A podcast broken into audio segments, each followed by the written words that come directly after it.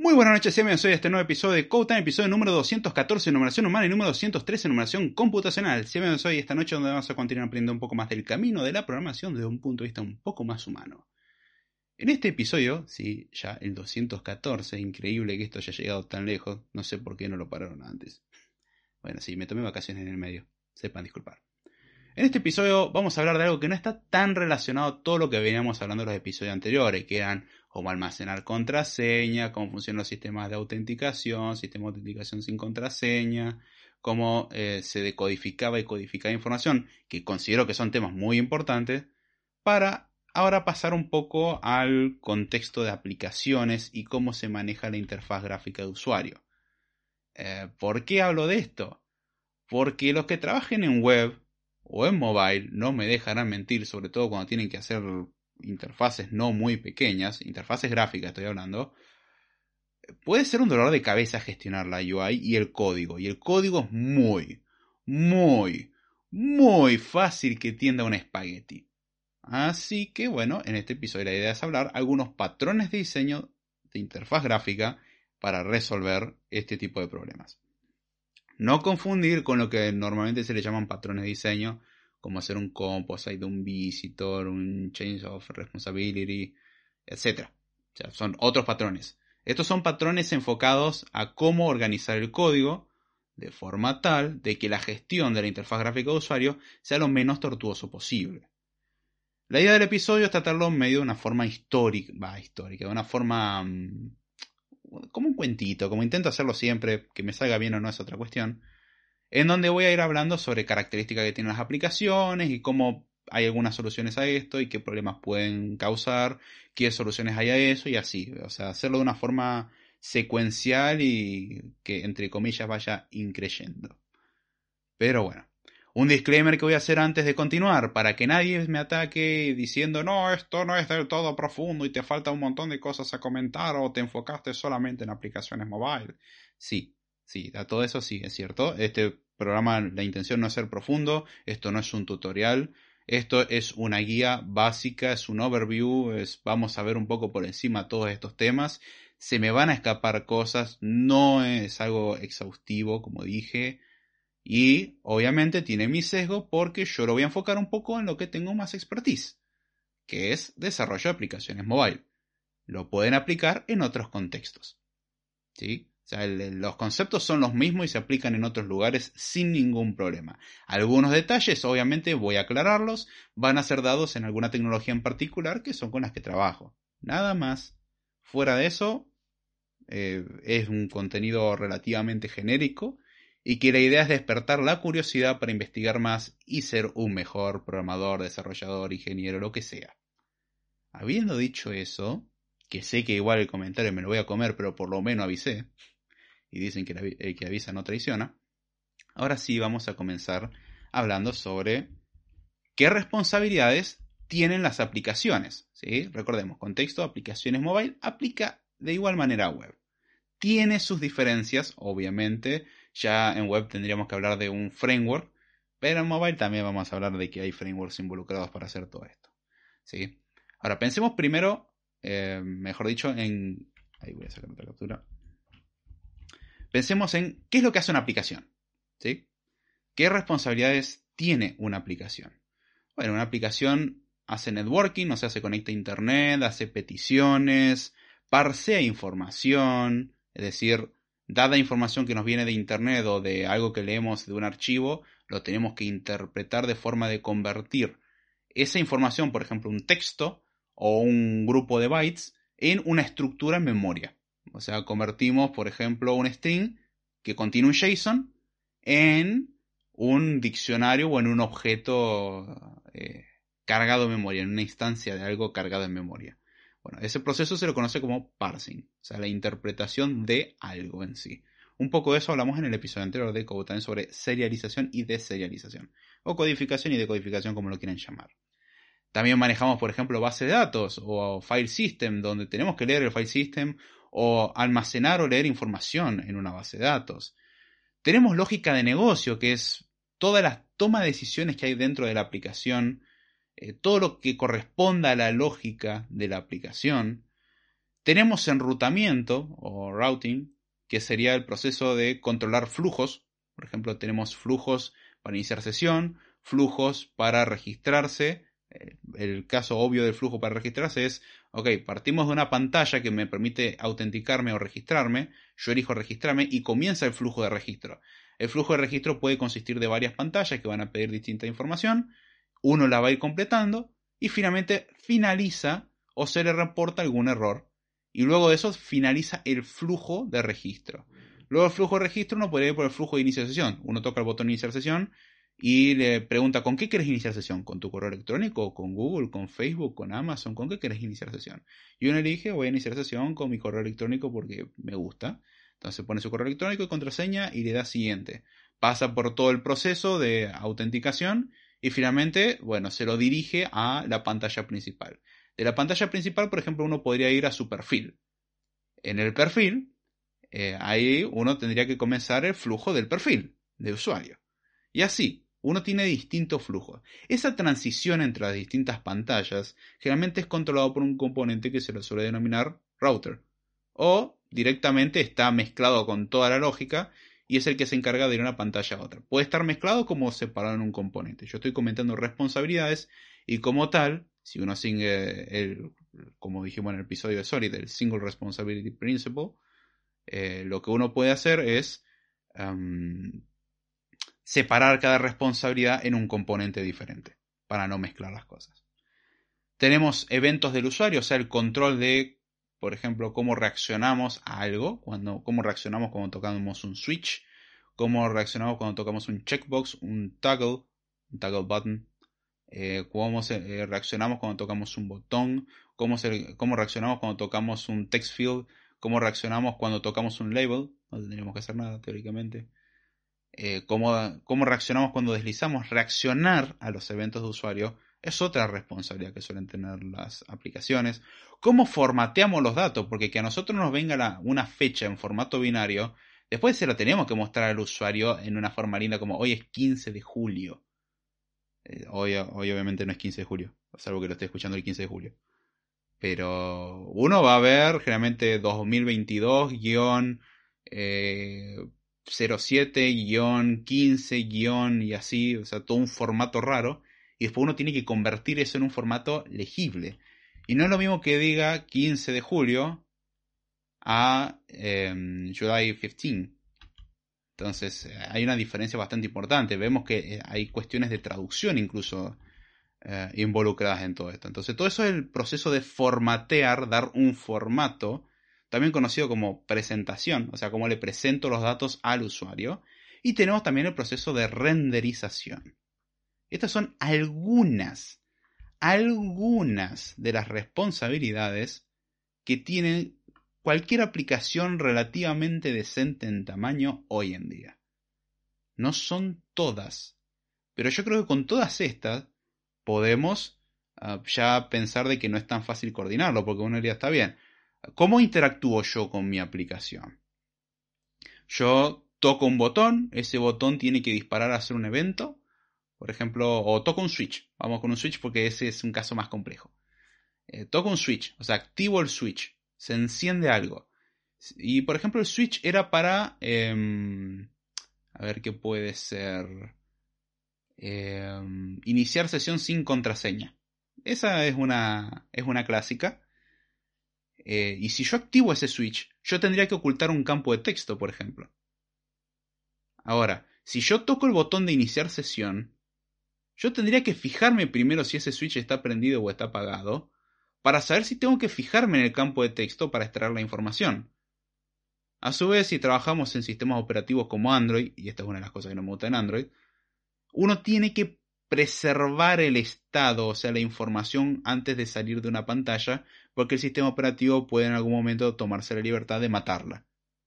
Eh, a su vez, eso sirve como bugfix. A mí me pasa, por ejemplo, en mi teléfono Xiaomi, que mm, cada tanto Chrome se traba. O sea, yo estoy viendo un video y se traba Chrome. Y la forma que descubrí para destrabarlo es ir al baúl de aplicaciones o a la pantalla principal directamente y volver a Chrome sin cerrar la aplicación. Eso hace que se refresque la activity de, de Chrome y, ah, magia, acabo de, resolver esa traba que se le da al, al browser. Es un bug que detesto, pero ya aprendí a convivir con él. Entonces, para que entiendan ese tipo de cosas. Entonces, tiene que haber alguien que controle toda esta lógica. Y uno me diría, bueno, pero no, no es tan complejo lo que estás diciendo. Ah, ¿no? Ahora, esto es una pantalla de login donde también está contemplado iniciar sesión con Google, Facebook, Twitter y alguna otra cosa más. Entonces tenemos que coordinar todo eso, a ver cómo hacemos para controlar todas estas cuestiones.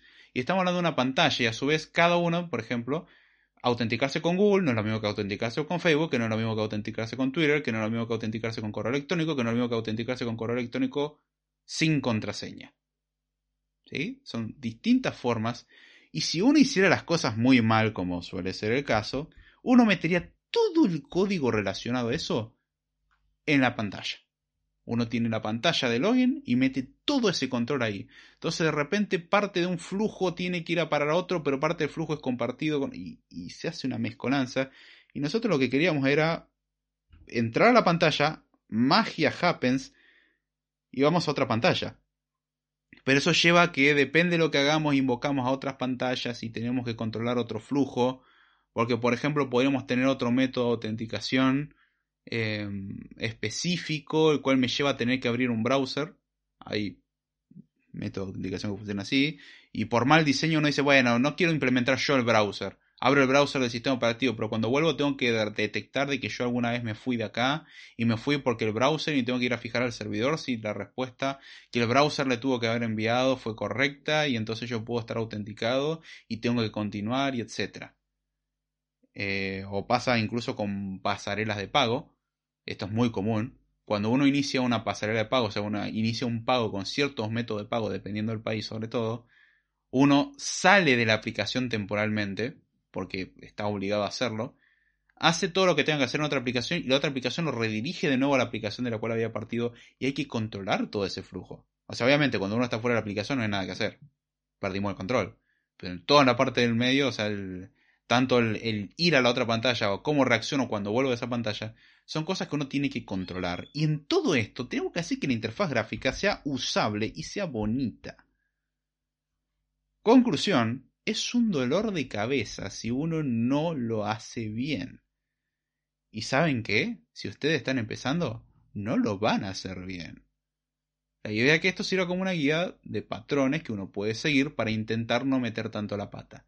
¿Está mal meter la pata? Si es en un entorno acotado, hágalo, aprenda. Pero si puede evitarlo, evítelo. Así que bueno, habiendo dicho eso, vamos a hablar sobre el primer patrón de, diseño. ¿Por qué? Porque no queremos hacer las cosas horribles, queremos ordenar un poco todas las responsabilidades de alguna forma razonable. Para esto vamos a comenzar hablando con un patrón muy conocido, incluso creo que Microsoft tenía una librería framework o algo llamado eh, MVC.net o algo por el estilo, era, no me acuerdo. O ASP, no, MVC, no, creo que era MVC.net. Perdón, soy muy malo con los nombres. Este, pero bueno, la cuestión era de justamente diseñar cosas utilizando el patrón Model View Controller o MVC. Sigla en inglés M la M de model, la V de view y la C de controller.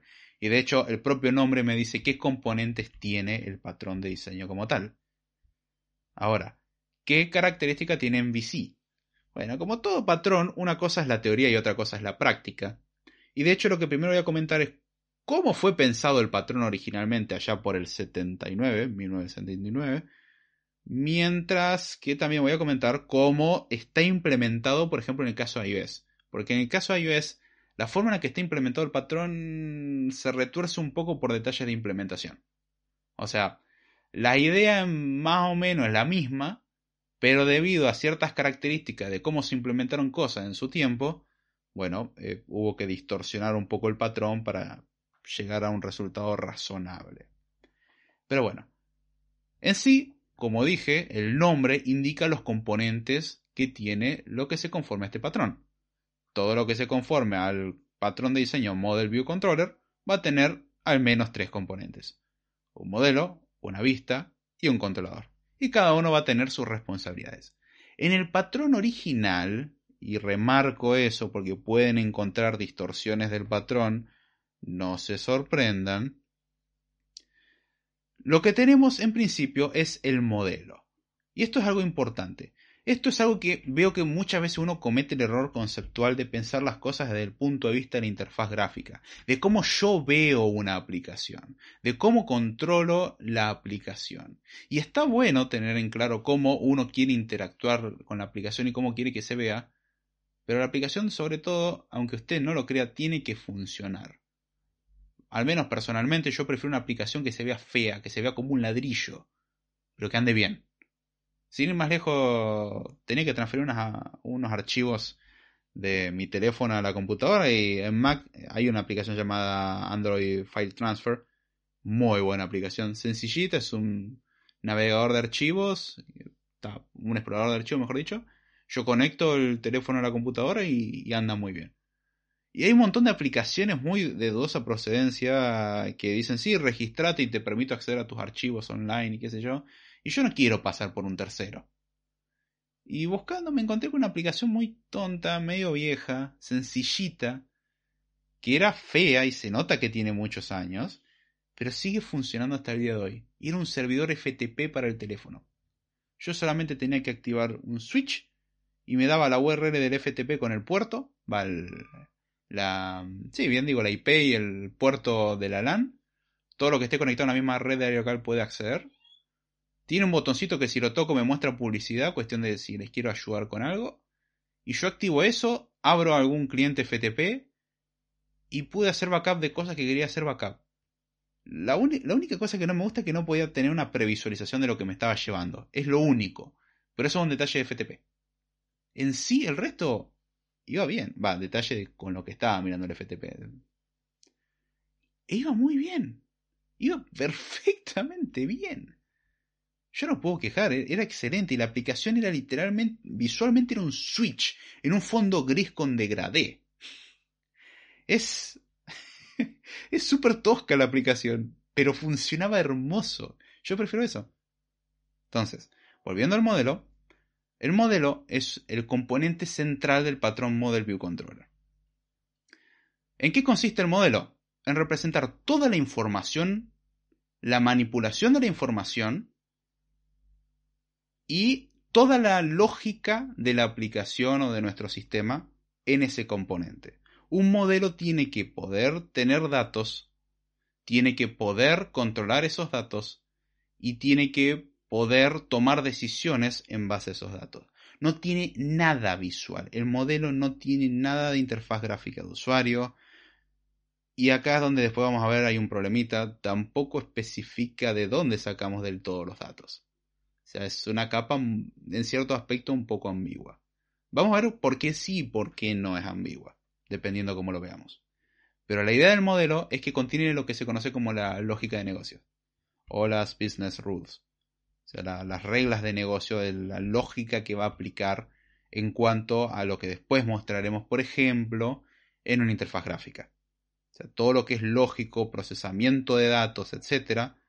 Nada de diseño gráfico, todo lo que es a manejo de datos y toma de decisiones es parte del modelo. La vista, como su nombre indica, es lo que el usuario va a ver. La vista en el patrón Model View Controller tiene la característica de que observa los datos que tiene el modelo. ¿Sí? La, vista se fija en datos que hay en el modelo y muestra esos datos. O sea, la vista es la que se encarga de mostrar cosas. El modelo es el que se encarga de tener la lógica y manipular la información. La vista solamente debería de tener la responsabilidad de visualizar. Es para que el usuario pueda ver las cosas que hay en el modelo.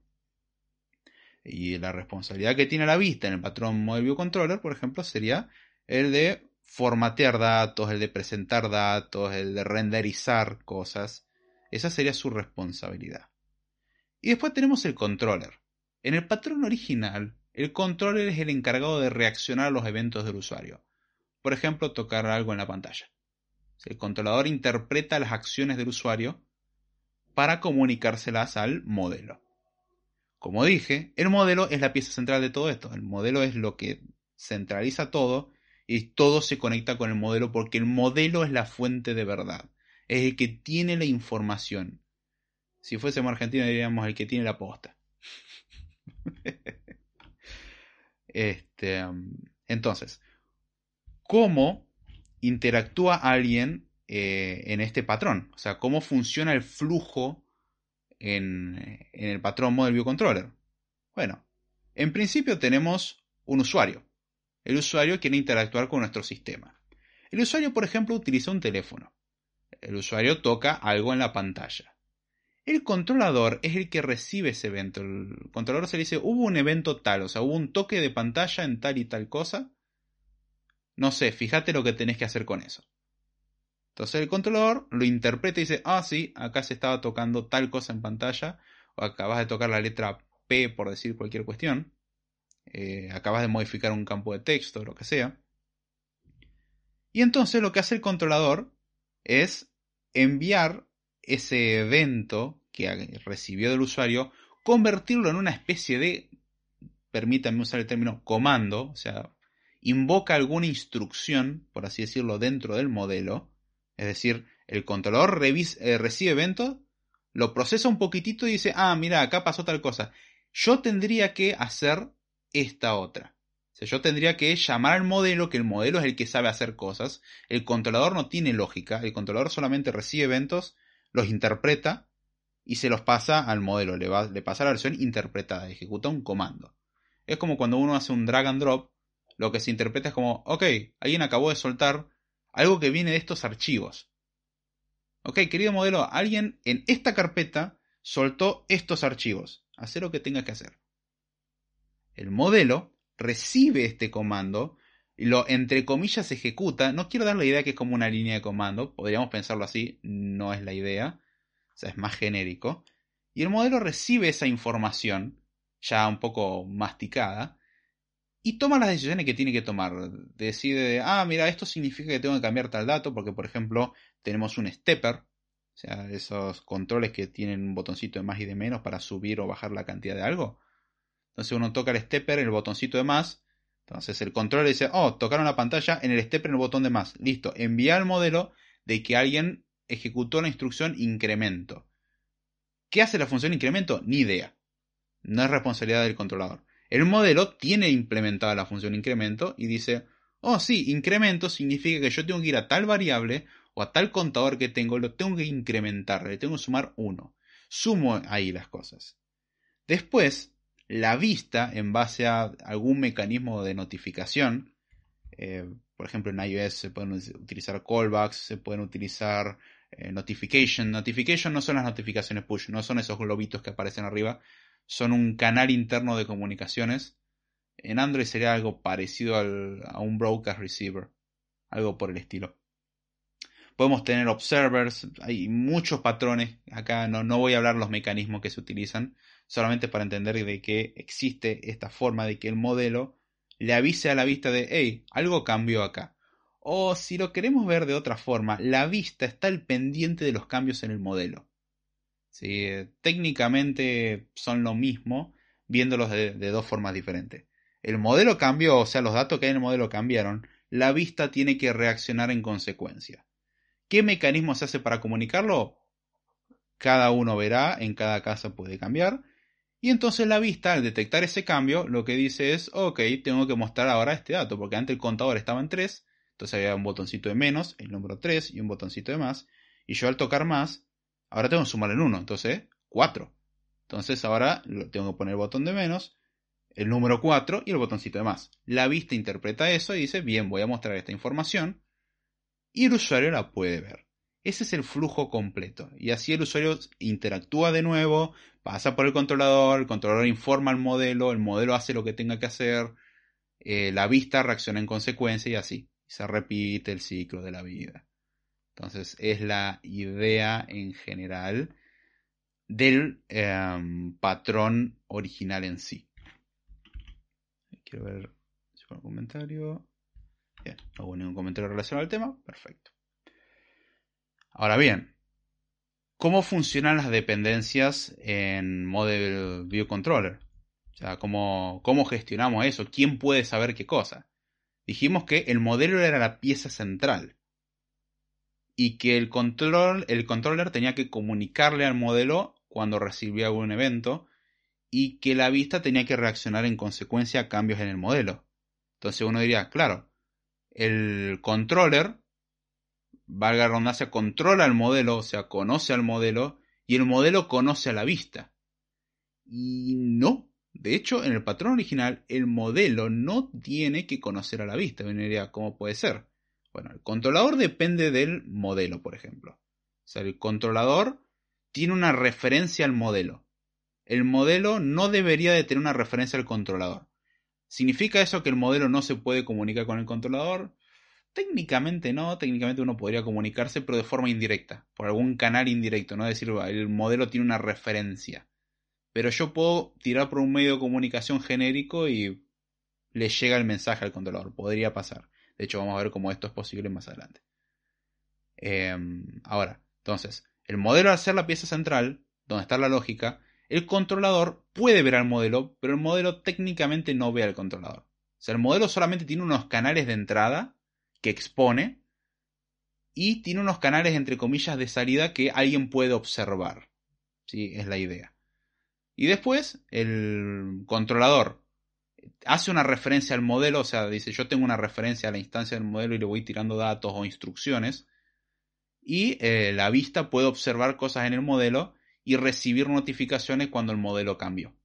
Hay muchos mecanismos para lograr esto, pero si observamos acá, el modelo no depende de nadie más, el modelo es independiente de todos. El modelo simplemente expone medios por los cuales se pueden comunicar con él. Nada más. El modelo no le importa quién es el controlador, al modelo no le importa quién es la vista. Y de hecho esa es la clave de esto. Eso me permitiría a mí cambiar la vista.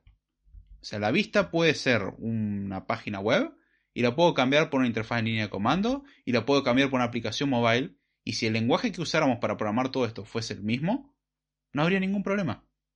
Bien diseñado esto, el modelo es independiente a todo. De hecho, el modelo es la fuente de verdad, es la lógica, es toda la magia que ocurre en la aplicación.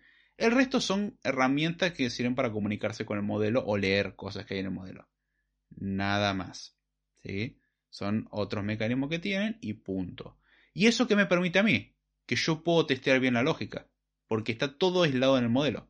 Todo lo que es lógica, todo lo que es toma de decisiones, todo lo testeable desde ese punto de vista, puedo testear el modelo. Si después quiero testear el cómo interactúa la aplicación, o sea, si un botón cuando lo aprieto se comporta como un botón, etc., esos son test de usabilidad. Pero en sí, el, modelo como tal, yo podría cambiar la página web por una aplicación mobile o por una interfaz de línea de comando y debe funcionar igual. Tiene que funcionar de la misma manera. Esa fue la idea del patrón. De que el modelo sea independiente de todo lo demás. Y como es la pieza central, el modelo no depende de nadie. Todos dependen del modelo. O sea, todos pueden ver al modelo pero el modelo no ve a los demás, el modelo está arriba de toda la jerarquía y, y nadie le gana, básicamente. Entonces, em, esa es la cuestión. De hecho, siguiendo el modelo biocontroller, lo que uno tendría es, por ejemplo, de que el controlador se encarga del manejo de eventos, si recordamos las responsabilidades que había dicho antes, el controlador se encarga del manejo de eventos, el modelo se encarga de la lógica de negocio y eh, la manipulación de datos, y la vista se encarga, por ejemplo, de formatear información, o sea, yo le doy cierta información del modelo y se encarga de, por ejemplo, ponerla en el formato correcto, traducirla bien, etc. Y de renderizarlo en pantalla. Ahora, esto nos abre algunas interrogantes. Ah, y uno diría, ¿por qué? Bueno, vamos a ver alguna variación que hay de este patrón primero para entenderlo. Porque la idea eh, del Model View Controller es esta, pero hay cosas que no quedan claras. Por ejemplo, ¿quién es responsable del storage? ¿Quién es responsable del networking? ¿Quién es responsable del parsing? ¿Quién es responsable del routing? Son cosas que no quedan de todo claras. ¿Por qué? Porque les recuerdo, estamos hablando de patrones de interfaz gráfica de usuario. O de interfaz de usuario, si quieren ser más genéricos. Y almacenar una base de datos no es eh, interfaz de usuario. Networking no es interfaz de usuario. Parsear información no es de interfaz de usuario y rutear no es del todo interfaz de usuario. O sea, la frontera es medio difusa. Entonces, Teniendo esto, veamos cómo está implementado en el mundo real, porque es muy lindo todo, pero si no vemos cómo se hacen las cosas en el mundo real, o al menos en un caso en particular, estamos complicados. Bueno, vamos a ver cómo lo hace Apple. Apple agarró este patrón y lo modificó. O sea, debido a algunos detalles de implementación, lo modificó. ¿Qué modificaciones le hizo? Bueno, la primera modificación es que, si recordamos, el Model View Controller, en ese patrón, el modelo era la pieza central. Bueno, en Model View Controller versión Apple, no. Bueno, sí y no. El modelo sigue siendo la fuente de verdad. Se dice Source of Truth. Es la fuente de verdad, la, la, fuente de toda la verdad, por así decirlo. Es de donde vamos a basarnos para saber de que las cosas están bien. Es el que, el que tiene toda la información, básicamente. El resto son componentes semi-tontos, no tienen lógica tan compleja. Pero bueno, en Apple, ¿qué es lo que hicieron? Bueno, lo que hicieron es cambiar el orden de algunas cosas e hicieron que el componente central dejara de ser el modelo para que pasara a ser el controlador. Y el controlador pasó a ser un intermediario. La vista se encarga de mostrar cosas, pero también se encarga de iniciar los eventos de usuario. O mejor dicho, detectar los eventos de usuario. ¿Cómo es esto? La vista, por ejemplo, puede ser un botón. Cuando uno toca un botón, de alguna forma hay que comunicarlo al resto. Bueno, la vista, como es un componente visual, es el con el que uno está interactuando. O sea, ahí es donde rompemos un poco el MVC original, porque el MVC original tiene mucho más sentido en otros contextos, no tanto en, en cómo lo manejamos hoy, por ejemplo, mobile, y en cómo lo implementamos. En donde, en este caso, Em, la vista reacciona, por ejemplo, cuando tocamos el botón. Entonces el botón mismo es el que tiene la responsabilidad de detectar que fue presionado y comunicarlo. Y lo comunica al controlador. Entonces la vista tiene la responsabilidad de mostrar, o sea, de renderizar y también detectaría los eventos. No los maneja, los detecta. Ahora, ese evento que acabo de detectar, por ejemplo, presionar un botón que invoca una acción, eso invocaría una acción muy parecida a como estaríamos invocando una acción en el caso de del controlador al modelo. Bueno, acá de la vista al controlador. Porque recordemos, el controlador se convirtió en el nuevo mediador de todo. Y el controlador es el que eh, se encarga de interferir en todo proceso. ¿sí? Todo tiene que pasar por el controlador. Antes todo pasaba por el modelo, ahora, ahora sigue pasando por el modelo. Pero sí o sí también va a pasar por el controlador. Antes no necesariamente. Em, entonces, lo que tenemos es que la vista comunica que hubo un evento, por ejemplo, se presionó tal botón al controlador. El controlador invocará el modelo y el modelo responderá diciendo, ok, he modificado mis datos de tal manera. Y entonces el modelo vuelve a comunicar las cosas, o sea, comunica esos cambios al controlador, los notifica. Y el controlador le avisa a la vista cómo tiene que cambiar. Nótese cómo ya no el modelo notifica a la vista. ¿Se podría hacer? Sí, pero no es del todo así como se hace. Generalmente todo pasa por el controlador. ¿Sí? El controlador pasó a ser el, mediador universal. ¿Sí? Todo tiene que pasar por el controlador. Si, si la vista tiene que decir algo, lo va a decir al controlador. Si la vista tiene que leer algo, el controlador le va a dar la orden. Si el, hay, hay, que modificar algún dato, el controlador le, va le avisa al modelo. Si algún dato terminó de ser modificado o se leyó un dato diferente a la base de datos, por ejemplo, el modelo se lo comunica al controlador. Entonces vemos cómo cambió un poco el orden de las cosas. Pero en sí eh, seguimos separando en donde el modelo es la fuente de datos. El controlador, en este caso, sería como una especie de intermediario y reacciona a los eventos de usuario mal que mal, o sea, los procesa porque que uno presione el botón no significa que esté procesando, porque, a ver, ¿qué hago después de presionar el botón? ¿Cómo reacciono? Bueno, tengo que invocar a tales acciones y hacer las cosas en consecuencia. Y después tenemos la vista que se encarga de mostrar cosas simplemente. Y reaccionar a los eventos del usuario y comunicárselo al controlador. En este cambio de diseño lleva a que ahora la pieza central sea el controlador. Entonces el controlador conoce al modelo y el controlador conoce a la vista. La vista no conoce al modelo directamente. Sí, no conoce al modelo directamente. Podría hacerlo. La vista no conoce al controlador directamente. el modelo no conoce a la vista directamente. O sea, todos, el modelo conoce a todos y todos interactúan en base a algún mecanismo de notificaciones.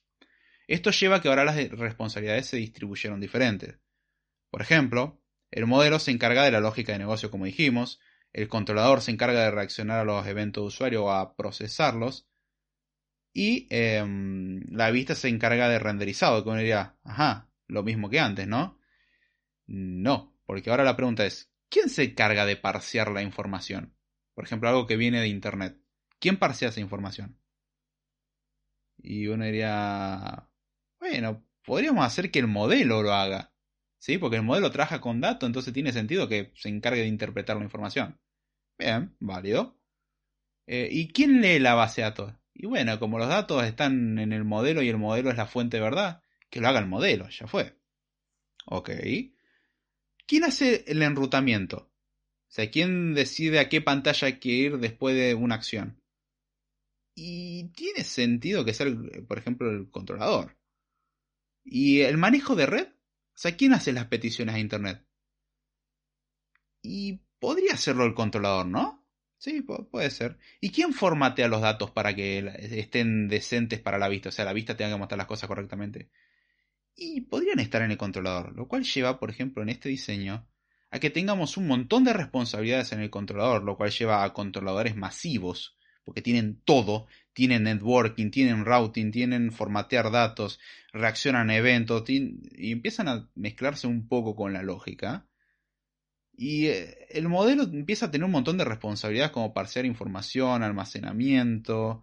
Eh, la lógica de negocio está perfecto. O sea, que el controlador reaccione al, o haga el event handling está perfecto. Que el modelo haga la lógica de negocio está perfecto.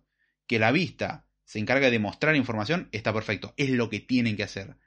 Pero el resto de cosas, eh, como hacer el almacenamiento de la base de datos, el networking, parsear información y el enrutamiento, no queda claro dónde deberían ir. Y de hecho yo podría cambiar esto, es decir, bueno, como los datos van a venir de Internet, que la parte networking está del lado del modelo, no del controlador. El controlador tiene que decir, pedí los datos o dame los datos. Y el modelo dice, bueno, los datos yo los saco de Internet, entonces los pido por mi sistema networking. Y los datos van a llegar, entonces los voy a parsear yo. Entonces, eh, además de networking, el modelo podría tener la responsabilidad de parsearlo. Y ya que lo puedo parsear, puedo almacenarlo. Y ya que puedo almacenarlo, puedo em, manejar, o sea, manejo la lógica de negocio. Y entonces al controlador le quitamos un montón de carga y el controlador, por ejemplo, se podría encargar de enrutar, o sea, ir a otras pantallas, por ejemplo, y manejar los eventos como hacía originalmente.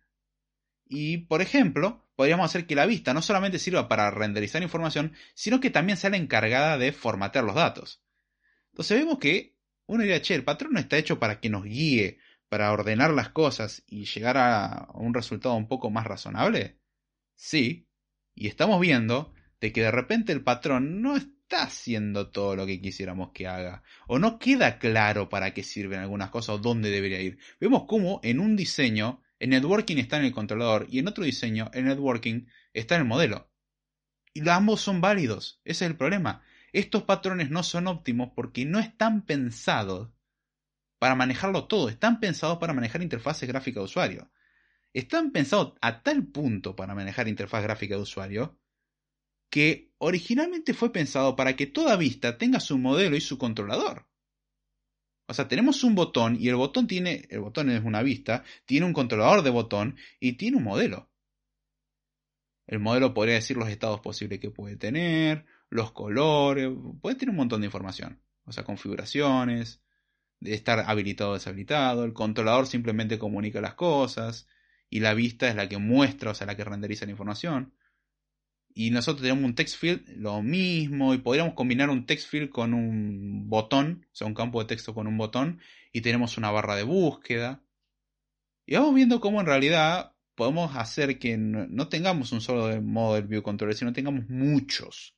Una proliferación de model view controller por todos lados. Cada vista es un model view controller, o sea, tiene su model view controller, y a su vez podemos tener un model view controller dentro de otros model view controller y así podemos complejizarlo todo lo que querramos. Esto lleva después a algo medio difícil de manejar. Ahora, ¿qué pasa cuando no hacemos algo así? que degeneramos en exactamente lo contrario. Tenemos un controlador masivo, es lo que pasa en iOS, eso es uno de los grandes efectos cuando algo no está bien diseñado. Que tenemos un controlador que hace de todo. El controlador controla tablas, controla todos los componentes de la interfaz gráfica, o sea, toda una pantalla, la lógica de una pantalla en un controlador. Eh, maneja las, las peticiones al modelo, el manejo de networking, porque no está claro dónde tenía que ir networking, entonces ya está, lo metemos en el controlador. Y, y así se puede empezar a filtrar responsabilidades de lógica de negocio en el controlador, porque el diseño no es tan bueno, entonces empezamos a acoplar. Y hacer un cambio de repente es una pesadilla. Mover un botón puede llevar a romper todo, porque a su vez eso tiene una suposición y qué sé yo. Si vamos al caso anterior que dije la pantalla de login, esa pantalla, ese controlador de la pantalla de login sería un infierno. Porque sabría cómo autentican todos los sistemas de autenticación. Por ejemplo, los logins generalmente requieren internet. Bueno, en este caso, como estamos iniciando el login desde el controlador, y es muy probable que todo el control de la conexión a internet se haga desde el controlador. Cuando no debería de ser así. Tenemos una clase que tiene muchísimas responsabilidades. Y manejar eso es una locura, y no les cuento testearlo. Manejarlo es difícil, pero testearlo es un infierno. Es horrible. Entonces, es un problema cuando hay ciertas cosas que no fueron pensadas para la interfaz gráfica. El networking no tiene nada que ver con interfaz gráfica. Em, el manejo de una base de datos no tiene nada que ver con interfaz gráfica.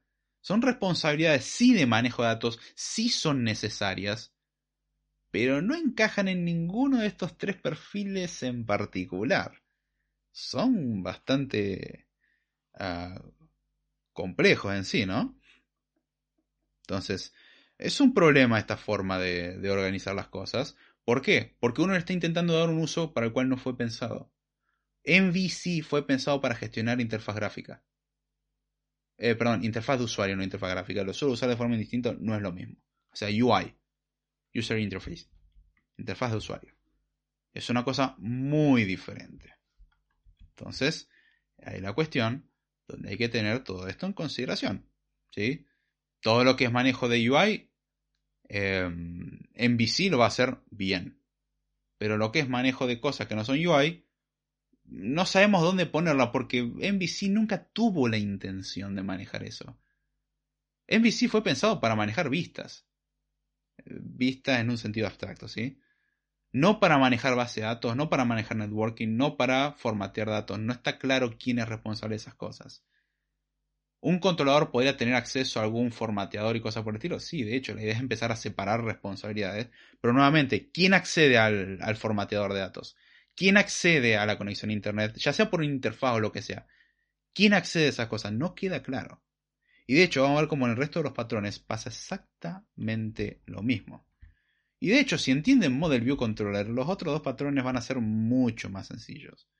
Así que espero que me acompañen con em, ese detallito. Así que vamos a marcar este momento. Oh, y por cierto, Hola Freddy Conto, ¿cómo va? ¿Todo bien? Dice, buenas noches. Hola Freddy. ¿Todo bien? ¿Cómo va? ¿Cómo te viene tratando el día? O la noche en este caso. Ya 12 y 18. Uf. Vamos a tratar de no alargar tanto esto porque sé que el tema es pesado. Em, y bueno, vamos a tratar otros dos patrones eh, de diseño más. Y dudas que surjan al respecto, háganlas con gusto. Bien, ahí está.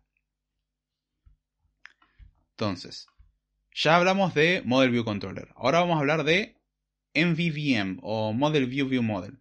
En particular, de los tres es el que más me gusta. O sea, el que más me lleva a convencer. Y MVVM, de hecho, no es una locura porque fue basado en MVC, fue hecho por Microsoft y su intención fue eliminar el, lo que se conoce como el ah, boilerplate code o como se diga, me cuesta mucho la palabra, o código repetitivo. Es decir, para crear un controlador muchas veces uno tenía que repetir estructuras muy parecidas. Y si conocen uno de los principios máximos de la programación, don't repeat yourself. O dry, como quieran leer. O sea, como seco, pero en mayúscula. O sea, si ven eh, un grupo de letras que, o una palabra que no parece tener tanto sentido en mayúscula, probablemente sea una sigla o un acrónimo. Eh, recomiendo pensarlo como tal y fijarse si no existe algo llamado así. Es como FYI, for your information. y así, bueno. En el caso de MVVM, hablando de siglas, o Model View View Model, fue creado para eliminar todo ese código repetitivo que uno tenía que hacer una y otra y otra vez para ir creando distintos controladores, por ejemplo, o distintas vistas. Entonces la idea era abstraer un poco esa cuestión. Y el patrón en particular lo logra muy bien. Eh, ¿Es magia lo que hace? No, solamente abstrae algunos detalles. Y vamos a ver que tiene los mismos problemas que el Model View View Model. Bueno, dijimos que es Model View, eh, que perdón, que el Model View Controller. Dijimos que es MVVM o Model View View Model. ¿Qué es lo que tiene? M Model em, V View y VM o VM View Model. Entonces tenemos modelo, vista y modelo de vista. Vamos a llamarlo a partir de ahora View Model porque suena mejor. ¿Qué es lo que hace el modelo? Lo mismo que hacía el modelo en Model View Controller. Oh, genial. Qué, qué lindo. ¿Y qué es lo que hace el View Model?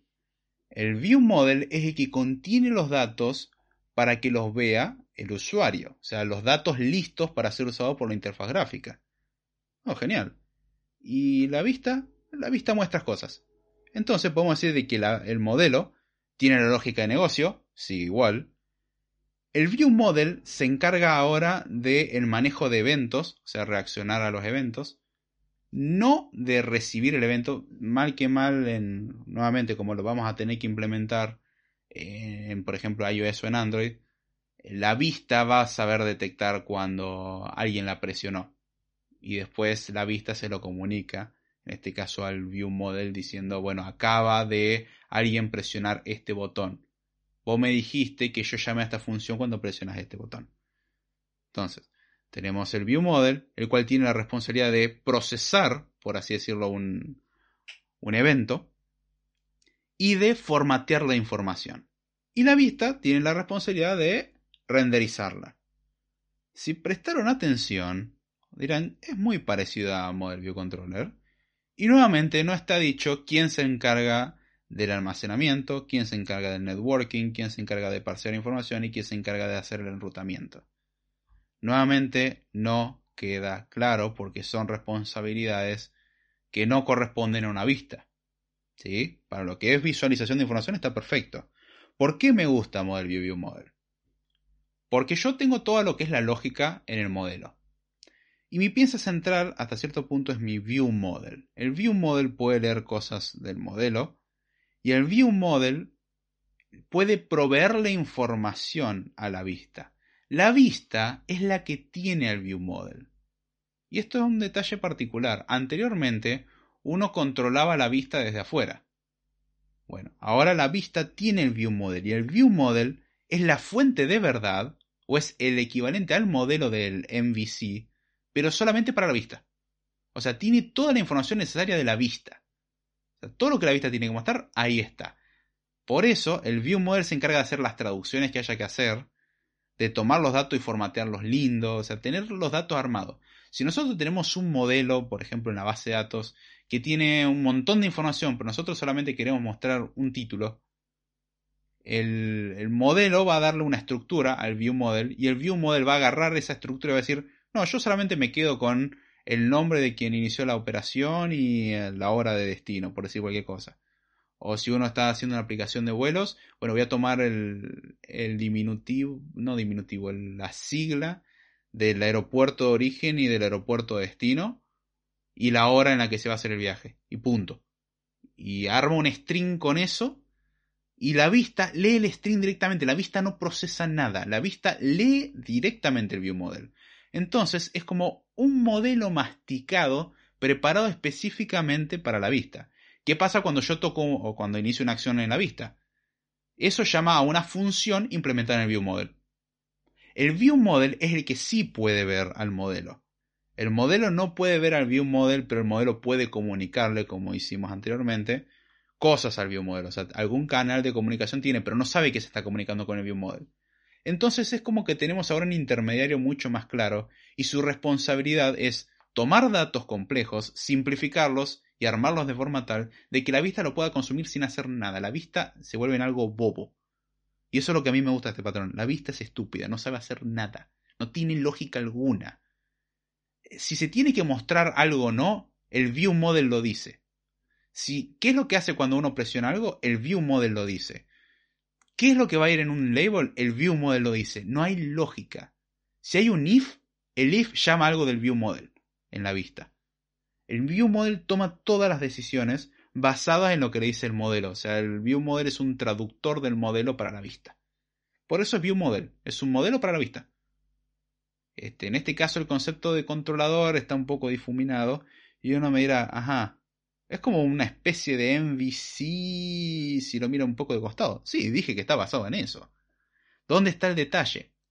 Que la comunicación de datos a la vista, o sea, porque cuando uno modifica la vista, uno toca algo en el stepper, por ejemplo, sube el contador. Llamado la función increment del view model. La función increment del view model se fija si tiene que ir a preguntarle algo al modelo o si tiene que tomar alguna acción en sí misma. Este, si no tiene que hacer nada porque la opción está deshabilitada, por ejemplo, no tendría que pasar eso, pero bueno. Entonces vamos al modelo y comunicamos de también guarda este dato y el modelo responde listo, actualicé este dato, ahora es tanto y el view model de alguna forma le tiene que comunicar a la vista. Bueno, la comunicación entre la vista y el view model está hecha de forma tal de que la vista puede ver el view model y suele haber una capa intermedia que no la estoy mencionando que vamos a llamarla un binder, o sea, un enlazador. Es la que se encarga de conectar componentes visuales, como un label, con un string. O sea, la que se encarga de enlazarlos de forma tal de que si yo cambio algo en el view model, cambia la vista. Y cuando lo vuelvo a cambiar en el view model, vuelve a cambiar en la vista. O sea, la vista siempre se mantiene al día con lo que dice el, el view model. La vista es un reflejo visual de la información que tiene el view model. Esa es la característica que tiene.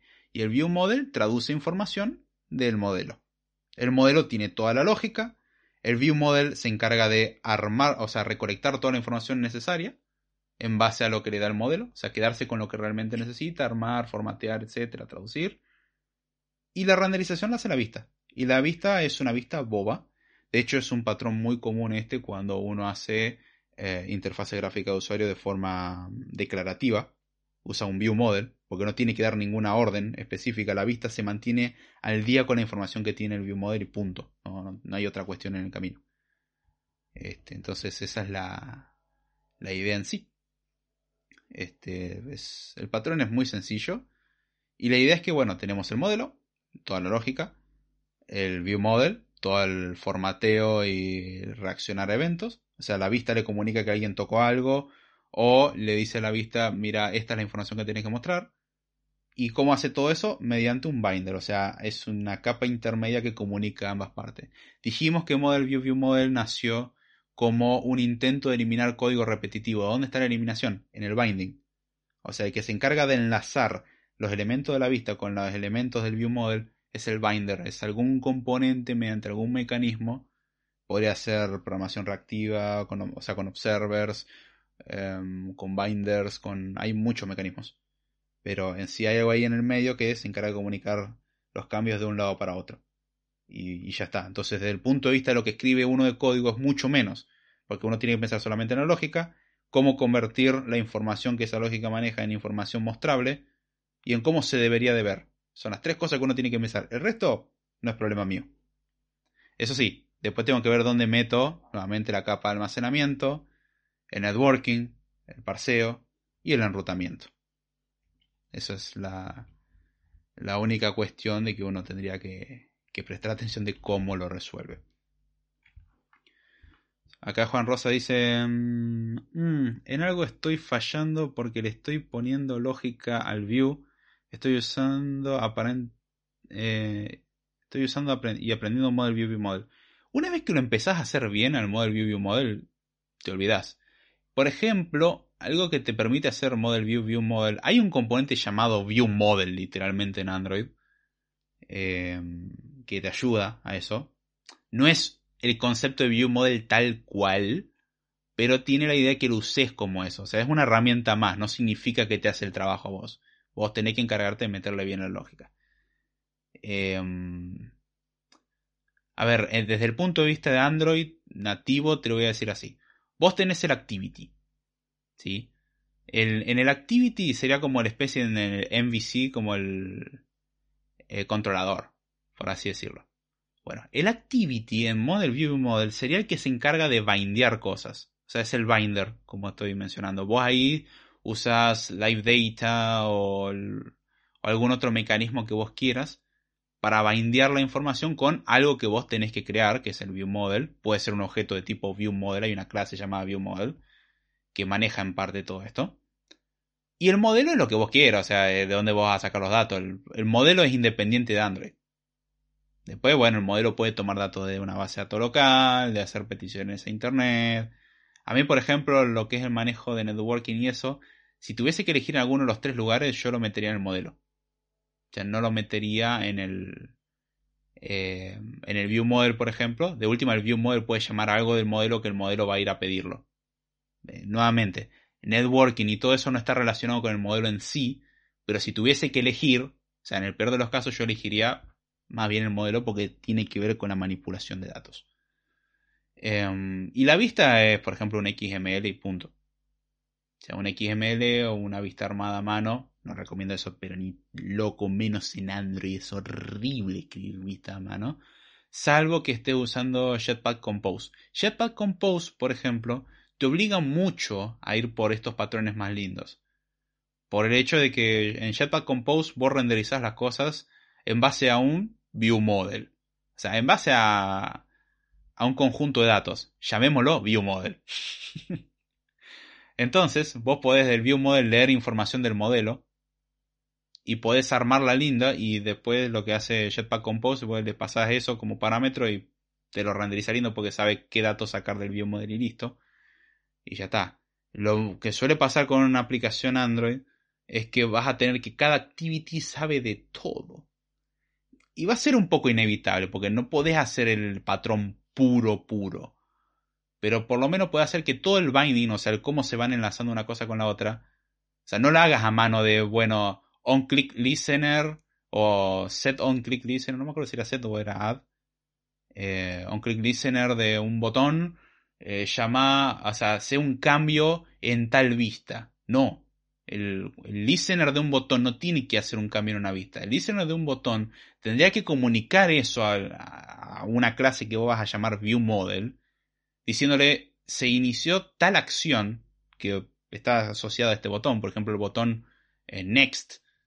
Bueno, el botón Next tiene que invocar aquello Next Action dentro de algo llamado ViewModel. La instancia del ViewModel la tiene dentro del, del propio Activity, que generalmente lo sueles inyectar. Entonces, pues lo que haces es em, presionas Next, Next, que es parte de la UI, te lo informa en el Activity, por ejemplo, mediante el, el OnClick Listener, y eso vos se lo comunicas al View Model. El View Model va a decir cuando hagas Next, ok, ¿qué pasa cuando quiero hacer Next? Tengo que chequear que mis datos estén bien. ¿Dónde va a ir a buscar tus datos? ¿A los text fields? No, los datos los tenés en el View Model, recordemos. La fuente de verdad de la vista es el View Model. Es como el modelo de la vista, por eso View Model. Entonces se fija, a ver, según los datos que tengo, ¿está todo listo para seguir? De último puedo agarrar esos datos y preguntarle algo de modelo, decir, tengo estos datos, ¿son válidos? Y el modelo te dice, sí, podés continuar. Entonces, el view model puede, por ejemplo, o, podría pasar que no, imaginemos para simplificar el ejemplo, em, que la contraseña falta. Entonces, el view model va a preguntar al usuario, al usuario, al modelo, ¿estos datos sirven? Y va a decir, la contraseña es inválida. Ok, entonces configura en el view model el estado de contraseña inválida y comunica a la UI diciendo, hey, cambié esto. O sea, generalmente si vos usas live data o algo por el estilo, si vos modificás una variable en el view model, automáticamente lo que sea que esté escuchando esa variable del lado de la vista, eh, o del binder en este caso, va a ser notificado. Sea, ese es el chiste de usar un observable. De que vos cambias las cosas eh, como si fuese un dato común, y eso dispara un evento, entre comillas, ahí medio oculto que dice, hey, componente visual, me dijeron que cada vez que cambie este dato te avise el dato nuevo. Y entonces se refresca. Y listo. Entonces la, tu activity no conoce el modelo, el que lo conoce es el view model. Y eso lo que te permite también es meterle un modelo falso. podés falsearle el modelo y testear el view model. O sea, podés testear el modelo por su cuenta, podés testear el view model por su cuenta. ¿Y qué es lo que no te quedó testeado? La vista. Y la vista dijimos que no tiene lógica, la vista es estúpida. Entonces le puedo meter un view model falso, hacer todos los casos posibles de, de datos que te puede dar el view model, y listo. O sea, si hay un condicional, bueno, ¿qué pasa si viene en if? ¿Qué pasa si viene en false? Hago todas las combinaciones de estilo, le pongo algunos strings para ver cómo, cómo se ve y no tengo que usar del todo la aplicación para saber cómo va a funcionar a grosso modo. Obviamente siempre es recomendable hacer test de integración y bla bla bla. Pero podés testear cada componente por separado y eso es algo que yo le valoro mucho a Model View View Model porque de repente la testeabilidad de cada parte se simplifica. Puedo testear la lógica por un lado, el View Model por el otro y la UI por el otro con distintas herramientas la UI no es la misma con la que voy a testear, por ejemplo, la lógica. Son formas diferentes, pero puedo testear cada una por separado y, va de fiesta. Entonces, um, esas son las formas, por ejemplo, como lo haría en, Android.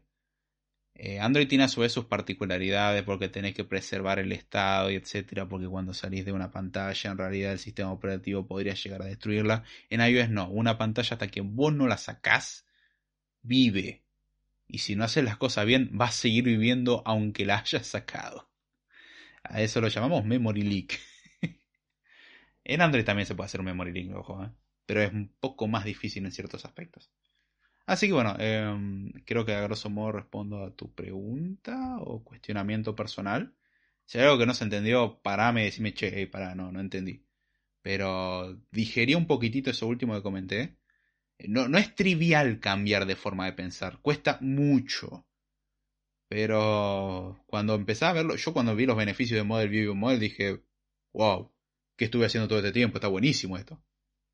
Porque de repente todo era claro dónde tenía que ir. Y encima era testeable. Era mucho, porque testear todo un código espagueti es horrible.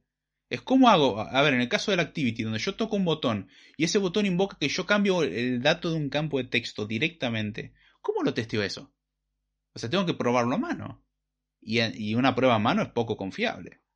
Porque podría parecer que el cambio está hecho, pero en realidad, o sea, se cambia el text field, pero no se cambia el dato real. Y cuando manda la información al servidor, manda cualquier otra cosa. Porque solamente toqué la interfaz gráfica y no toqué los datos de verdad. Entonces se complica todo y cuando separas de esta forma, de repente te das cuenta como, oh, es más difícil meter la pata ahora. y sí. Es la gracia. Ah, bien. Sí, se entendió, pero tengo que volver a escucharlo para decir, ah, no, no, obviamente, escucharlo y mira ejemplos, busca ejemplos. Busca ejemplos de Model View View Model en, en Android. Es lo que te recomiendo. Este, digerilo, probalo con cosas sencillas, anda complejizándola. Hace, hace tu, tu catarsis. No, no es con escucharlo lo vas a entender. Este, o sea, no, sí entender la idea, no es que te va a salir. Así que, no, gracias, vos. Eh, es muy buena la pregunta. Así que, bien. Vamos a anotar este momento. Así comenzamos a hablar del Model View Presenter, que es otro de los patrones que existe. Model View Presenter es otra variación también de mm, Model View Controller. Como dijimos, todos más o menos salen de Model View Controller y tiene también varios de sus problemas una de las diferencias principales que tiene es que en el Model View View Model la vista ve al, al View Model y se basa en los datos que el View Model le dice. El View Model sabrá de dónde saca los datos. Y el View Model, de una forma entre comillas indirecta, mediante un binder, le dice a la vista cuando se tiene que actualizar. O sea, es como la comunicación por un lado es bastante directa, o sea, la vista lee directamente el view model y el view model con algunos mecanismos comunica cosas de vuelta. ¿Sí? No, no es que llama una función y responde, aunque sí se hace eso, sino que en un evento asíncrono, entre comillas, o sea, en un momento el view model puede decir, ok, te aviso tal cosa, pasó tal, que yo, un timeout, y te aviso. Y la vista es notificada un tiempo después y no hay problema. En MVP o Model View Presenter, porque a ver, si en MVC teníamos Model View Controller, en MVVM teníamos Model View View Model, en MVP tenemos Model View Presenter. ¿Qué características tiene el Model View Presenter? Bueno, tenemos un modelo, que es el que eh, maneja la, la lógica como tal. O sea, el modelo siempre va a manejar la lógica. Punto, eso no se discute. Después tenemos el presenter, que se encarga de manejar los eventos, o sea, de reaccionar a lo que tienen que hacer los eventos, cuando alguien toca un botón, lo que sea en la vista, y de formatear la información. O sea, uno diría, ajá, hasta ahora como model view model, ¿no es cierto? Sí, más o menos. Y la vista obviamente se encarga de renderizar la información. ¿Dónde está el detalle? El detalle está en que en este caso el presenter es el que puede ver una abstracción de la vista. El presenter, como indica su nombre, es, importante leer los nombres. Los nombres hablan mucho. Por ejemplo, Model View Controller. Tenemos un modelo, que es nuestro modelo a seguir básicamente. Una vista, que es algo que nos sirve para ver. Ambos son sustantivos. Y controller, es un controlador, hace algo.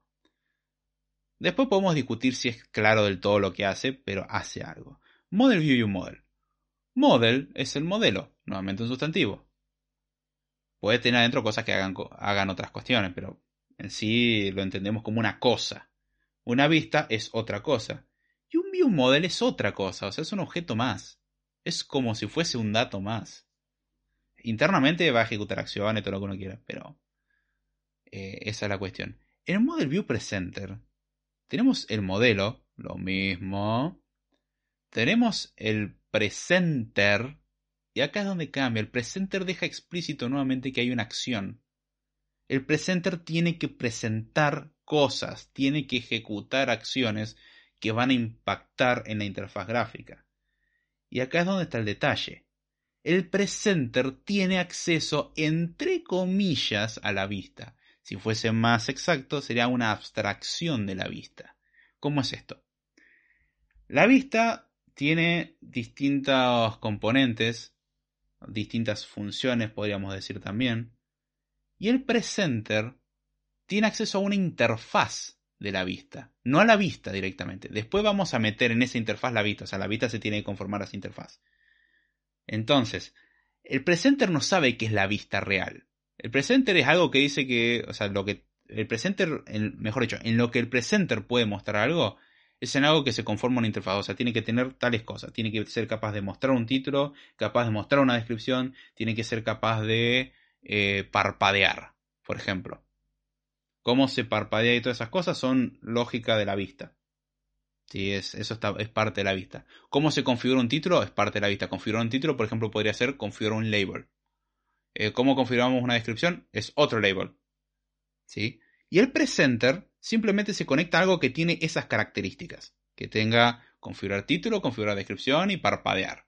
Estoy diciendo cualquier cosa, ¿sí? Entonces, la lógica de manipulación de todo está en el presenter. O sea, es parecido al view model, pero revertimos el orden. Acá estamos en el en el model view view model, la vista veía lo que decía el view model. En el presenter, indirectamente el presenter, y de hecho el indirectamente es mediante inyección de dependencia, recomiendo ir a los episodios anteriores donde hablamos de inyección de dependencia y los principios solid, Justamente, en el presenter se le inyecta una vista, pero el presenter no sabe que es una vista. Es algo que, con el cual el presenter puede trabajar. En la práctica es una vista. Entonces la vista tiene que obedecer a las órdenes que le da el presenter. Nótese, el presenter es algo que hace cosas. Es un presenter, es un presentador. Entonces, el formateo de datos lo va a hacer el presenter, o lo debería hacer el presenter. El manejo de eventos lo hace el presenter. Y uno diría, momento, me estás diciendo que el presenter ve a la vista. No podemos generar un ciclo acá. ¿Cómo lo hace eso de escuchar eventos? De una forma indirecta como hace el Model View Controller. O sea, los eventos se comunican mediante algún mecanismo al presenter diciendo pasó tal cosa. Sea, se entera mediante una notificación de algo. Eh, la vista lo, puede comunicar, por ejemplo, por un, eh, por un canal de notificaciones interno de la aplicación los sistemas operativos suelen brindar mecanismos para eso. Eh, broker Receiver por un caso de Android. Tenemos Notification Center por el caso de iOS. Hay otros mecanismos también. podemos tener un event bus, donde la vista notifica eventos y el presenter está escuchando eventos, por ejemplo. Podría pasar. O sea, un evento de UI lo convertimos en un evento con información necesaria para que el presenter reaccione. Y el presenter envía una instrucción a la vista. Antes, el view model era leído por la vista. La vista leía el view model. Acá no, el presenter da instrucciones a la vista. El presenter es el que manipula la vista. Antes la vista absorbía cosas del view model, acá es al revés. O sea, lo que cambió es el orden. ¿Sí? En una uno da la orden, en el otro uno observa. Lo que vamos a obtener al fin y al cabo es lo mismo. Porque sí o sí va a haber una comunicación bidireccional. En el model view view model vamos a tener un binder en el medio que va a hacer que cada vez que cambiamos algo en el view model, la vista sea, sea actualizada. O sea, sea notificada de dicho cambio. O sea, la vista puede acceder directamente al view model, el view model indirectamente notifica a la vista. En Model View Presenter, el presenter directamente eh, toquetea la vista y la vista, va, toquetea la vista, toquetea una abstracción de la vista, no toca elementos de UI, ¿sí? toca funciones abstractas como mostrar título o mostrar tal sección, ocultar tal cosa, son acciones sencillas. Em, y la vista puede comunicar de alguna forma indirecta al presenter. También está la cuestión de que podríamos tener algo parecido a un view model del cual el presenter tome ciertos datos, eh, una especie de view data, o sea, información de la vista. Es como un mini view model ahí dando vuelta. Em, que el presenter justamente crea una... O sea, el presenter muestra cosas y crea una estructura para almacenar los datos del presenter. Es como un view model que el presente va a usar para tomar y pasárselos al, a la vista. Lo que está cambiando acá es que antes teníamos un binder mágico y ahora tenemos el presenter que tiene la misma responsabilidad del binder. O sea, este intermediario sería el presenter. En una aplicación de Android probablemente sería el propio Activity. En iOS sería el propio controller por alguna razón. Eh, por alguna razón, por em, en sí. O sea, en general suele ser el, el biocontroller. Eh, y después está la cuestión de eh, el modelo. ¿Cómo funciona el modelo? Bueno, el modelo sigue siendo nuestra fuente de verdad. Y acá es donde podemos crear algo abstracto que llamamos eh, capa de modelo, por así decirlo. Que es, no es el modelo en sí, pero es algo con la misma interfaz que un modelo, que el presenter obviamente tiene que poder acceder. Entonces, el presenter puede manipular una abstracción de la vista y el presenter puede contactarse con em, una abstracción del modelo. El presenter se comunica con abstracciones, básicamente. Eh, o sea, estamos creando un binder. Como podemos observar, los tres patrones son muy parecidos. ¿Sí? Movemos, o sea, los tenemos que rotar un poquitito, sobre todo en el Model View Controller original no tanto, pero el Model View Controller versión iOS barra Android sí. Es mucho más eh, fácil de verlo. El, el, controlador es el que en el caso, de hecho, vamos a hacer el paralelismo ahora. No, no me voy a adelantar, voy a ver si hay un comentario interesante. Uy, hubieron comentarios. Em, a ver, voy a responder algunos comentarios y después voy a hablar sobre cómo uno es prácticamente la transformación del otro. O sea, es, si lo retrocemos un poquitito a uno es exactamente el otro. Acá Aleal dice, yo tengo una duda, eh, porque la estructura del MVVM ya está establecida. Yo estoy tomando un curso de Xamarin, pero lo que utilizan es el esqueleto para el MVVM de las funciones que vienen ya muy complejas. A ver, siempre vas a trabajar con abstracciones, o sea, nunca vas a hacer todo vos específicamente. Eh, a grosso, de hecho, muchos frameworks lo que hacen es dártelo bastante servido en bandeja de plata. En iOS, eh, si trabajamos con Swift UI, por ejemplo, lo que es el binding, lo que dije que estaría en toda una capa de donde establecemos el binding, es automático. O sea, es por sintaxis del propio lenguaje de programación podemos hacerlo. Entonces, eh, solamente tenemos que agarrar el view, crear algo o sea, un view model que es una estructura, una clase, lo que querramos, y decir qué cosas queremos que emitan un evento, y después en la vista decir qué cosas leemos del view model, y después en el medio el motor de renderizado se encarga de detectar cuando así como modificó un dato, notificar el evento que es escuchado por otra cuestión. O sea, es, eh, es medio mágico eso. O sea, está oculto.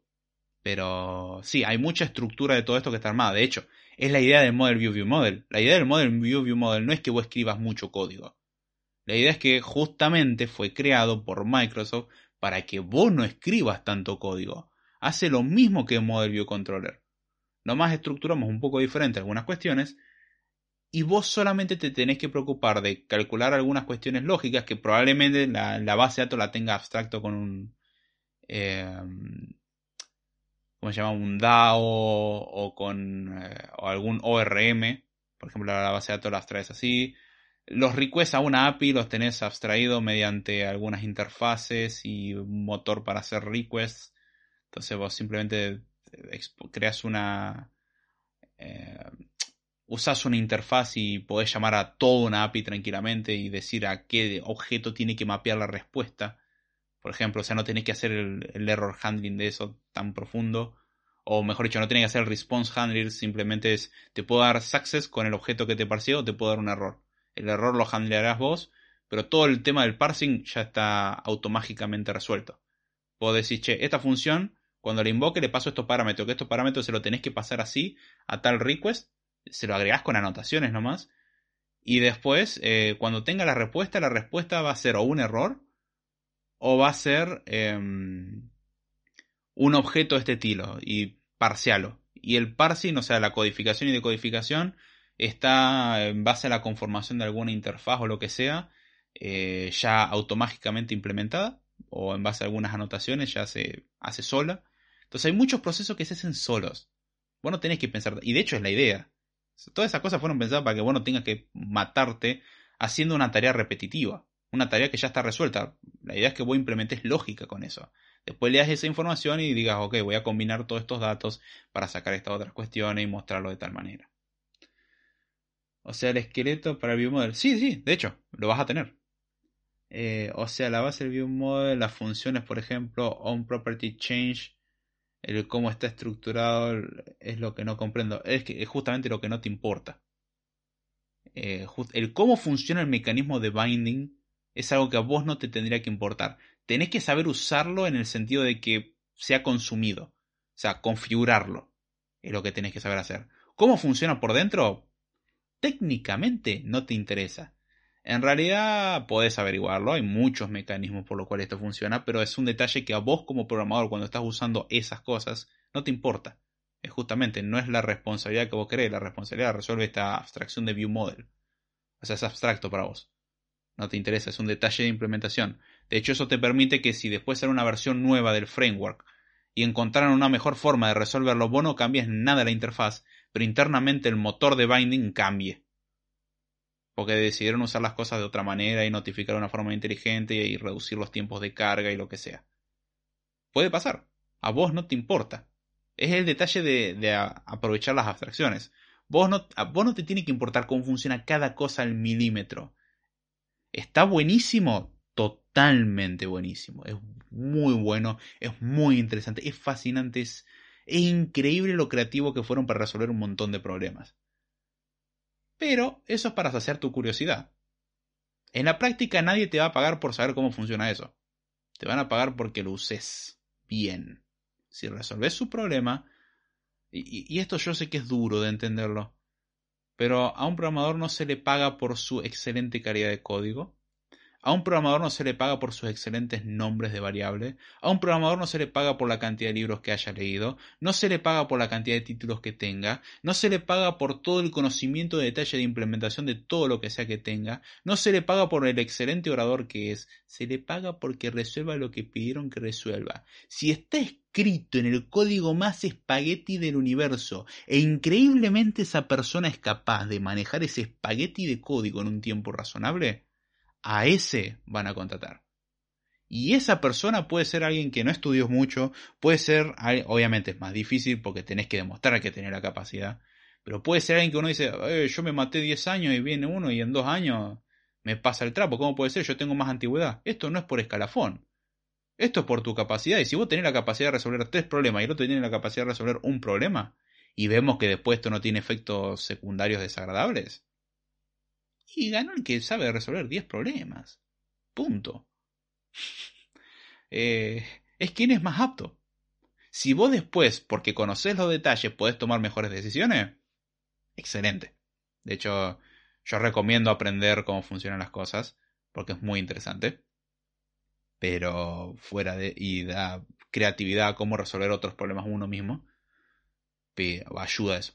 Pero... Eso recuerden que no les pagan por hacer eso, ¿eh? Nadie te paga por leer el libro. Podés tener una persona que no haya leído un libro de programación en su vida y programa mejor que vos. Adivina quién van a contratar. Porque puede decir, no, yo es que leí Clean Code y Clean Architecture, disculpame, y leí los 20.000 libros de no sé quién y me conozco la biografía de no sé cuánto. Y el otro dice, a ver, ¿qué necesitas? ¿Esta página? Listo, dame una semana. Y una semana te da la página lista andando. En uno uno es un fanfarrón y no está demostrando lo que es capaz de hacer, y el otro en una semana le hizo una página. Hay que ver nuevamente que esa rapidez no tenga una consecuencia nefasta, porque muchas veces pagamos con velocidad, eh, lentitud a futuro y no tan largo plazo. O sea, en una imposibilidad de mantenerlo. Es insostenible. hay, que ver porque todo tiene un trade-off. Pero hay gente que es muy capaz y punto. Y hay gente mucho más capaz que vos. Hay gente mucho más capaz que yo. Siempre hay un chino que es mejor que uno. eh, básica, pero no se las pasan parámetros de forma poco común para mí. Probablemente lo que vos llamás parámetro de, forma poco común estás haciendo referencia a, lo que se conoce normalmente como anotaciones. O sea, le das metadatos a un método y fin. Eh, te recomiendo buscar que eso, dependiendo del lenguaje en que estés trabajando. Eh, a ver si comentaste antes. tengo una duda porque la estructura de bien ya está establecida. Yo estoy tomando curso de Xamarin. Ah, sí, de Microsoft. Está. Em, generalmente le agregas con una arroba y algunos detallitos más, o sea, es una sintaxis que llaman anotaciones. Yo buscaría detalles del lenguaje que estás usando para programar. Probablemente tengan un nombre y esté la explicación de qué es una anotación y para qué sirve. No te metas tanto en... O sea, aprendete cuáles son las anotaciones. Pero no te metas tanto en saber cómo funciona y cómo está implementado, porque a vos no te importa, no te va a cambiar la vida en nada. Vos tenés que saber con qué tenés que anotar qué cosas para que funcione de tal manera. ¿Suena como me tengo que memorizar eso o saber revisar una tablita? Bueno, es así. Este fin de semana me puse a jugar un poquitito con Laravel, con Bootstrap, eh, porque quería ver cómo configurar algunas cuestiones. No porque esté trabajando para hacer eso, sino simplemente por curiosidad. Y, y es increíble cómo uno si sabe abstraer es como, no me preocupo por nada. Obviamente tengo que pagar que estoy atado a ciertas cuestiones. Pero... Simplemente eso. O sea, no me interesa cómo funciona. Después veo cómo está implementado un montón de cosas en Bootstrap y digo, wow, esto, esto está ingenioso, me gusta cómo está hecho. Pero a mí qué me importa, yo sé que si a, a un div le pongo ciertas clases, magia happens en el medio y se ve como yo quiero que se vea. Punto. Yo tengo que saber para qué sirve, no cómo funciona. Lo que tiene que a veces que tenés que aprender una sintaxis que a priori parece como, ¿y esto qué onda? Y después descubrí que tiene un nombre y decía, ah, por esto funciona así. Listo, me tengo que aprender eso o, como yo nunca me los acuerdo, voy y lo busco. Digo, a ver, ¿cómo era esto? Ah, listo, para eso está la documentación. No se nos paga por la memoria. Lo siento, el mundo académico es el que paga por memorizar cosas. Esto no es el mundo académico, este es el mundo real. Se nos paga por resolver cosas. Si vos leyendo un libro podés resolver, o leyendo un manual poder resolver todos los problemas versus el otro que está intentando mantener todo de memoria y no se acuerda de nada. Lo siento, si yo agarro alguna búsqueda rápida, sobre todo si un PDF o una web, ah, sí, se escribía así. Y el otro, no, a ver cómo era y voy a revisar mis notas. ¿Está mal tomar notas? No, pero encontré el camino más corto. Punto. Eh, dice yo quiero ser un buen programador, de verdad, amo programar, no soy bueno, pero disfruto hacerlo. Hey, bienvenido. ¿Quieres sumarte al club? Tenemos mucho mate. Este, yo, en, el lugar donde trabajo hay gente que es increíble. Eh, la verdad que me encanta por ese lado, hay gente que sabe un montón. Lo que me encanta que no tienen ninguna soberbia para comunicar las cosas. O sea, pueden agarrar, sentarte y explicarte con toda la paciencia del mundo. Eso es algo que yo aprecio un montón. Hay gente muy capaz, y hay gente que te lo explica de una forma tan tonta que uno dice, ay, no puedo creerlo. Es, tan complejo el concepto y te lo entendí. Está buenísimo. Hay otros que no, hay otros que les gusta ser crípticos porque, ah, soy inteligente, tengo que usar todas las palabras raras para que nadie entienda y vean que soy muy inteligente.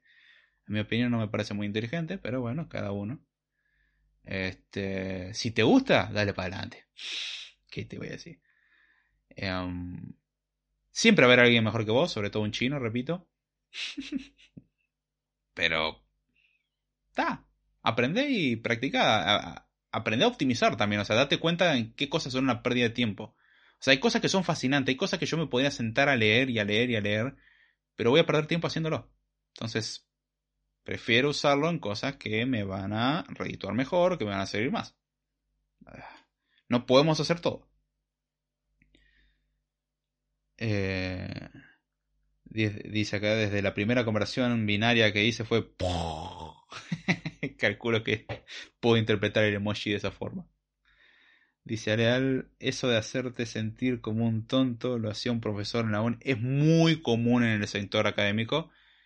Y, a ver, no puedo decir que son todos los casos, pero en su mayoría es porque la persona tiene ciertos problemas de ego, de ahí no tiene que surgir nadie que sea mejor que yo y soy un incompetente. Eh, a mí una persona que tiene que andar constantemente refregándome todo lo que sabe para tratar de no parecer un don nadie, me está queriendo decir de que mm, probablemente sea un don nadie. O sea, dime de lo que presume y te diré de lo que careces. Es muy común, porque, a ver, podemos mejorar nosotros, podemos bajar a todos los demás. Es la clásica. Es triste, es doloroso, pero aprendes a dejarlos ir y está bien. No, nada, nada por el estilo del karma ni nada. Que te vaya bien. Te va a dar la cabeza contra la pared con esa actitud de porquería. Punto. Es horrible. Es horrible. Pero... Eh. Es como no, no tiene sentido este, perder el tiempo en ese tipo de cosas. Con él aprendí que el karma no existe. Ah, yo no sé por qué andas buscando karma. Me encantaría que existiera justicia.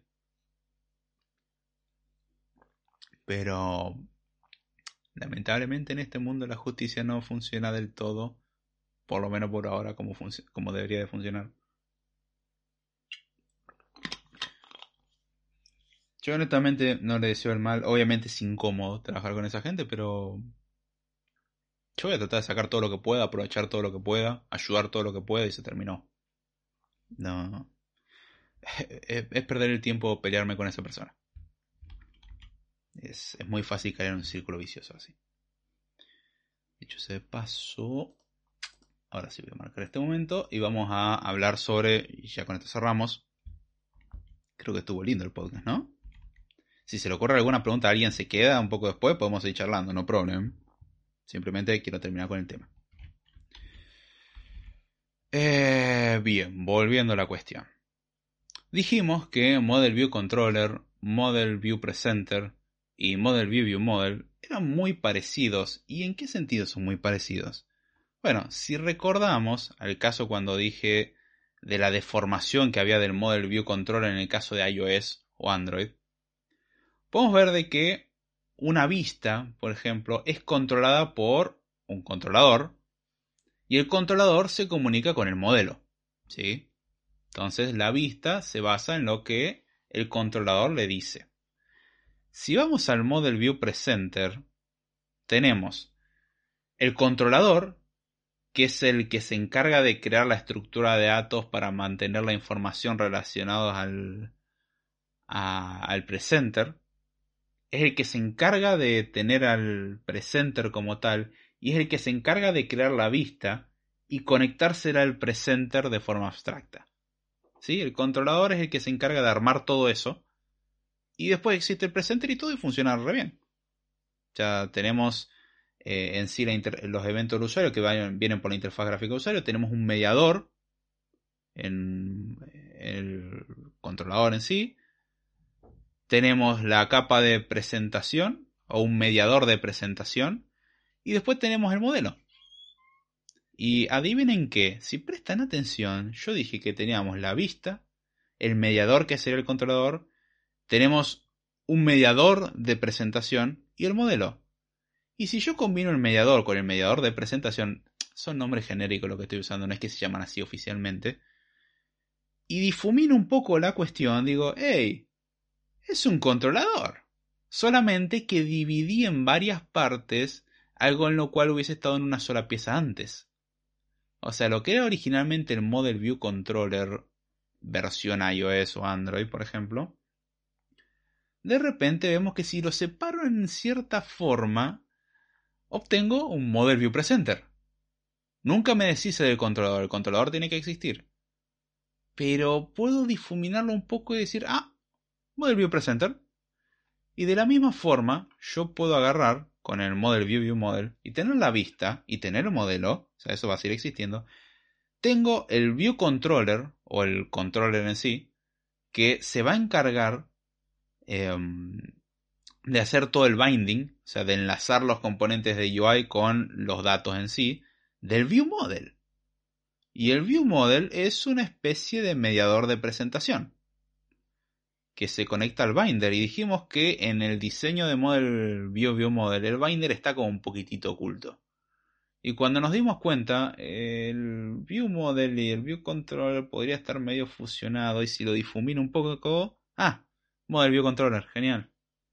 Como podrán observar, podemos notar bastante fácil de que un Model View View Model y un Model View Presenter son, en el fondo, un Model View Controller.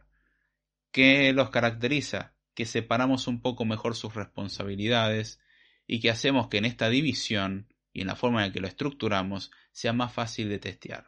Ahora, nuevamente, como sucedió al principio, el Model View Controller, Model View Presenter y Model View View Model. Y eh, aclaro, el Model View Controller, la versión implementada, no el diseño original. El diseño original es diferente. Pero en la implementación, bueno, uno tiene que deformarlo para que se amolde a lo que tenemos.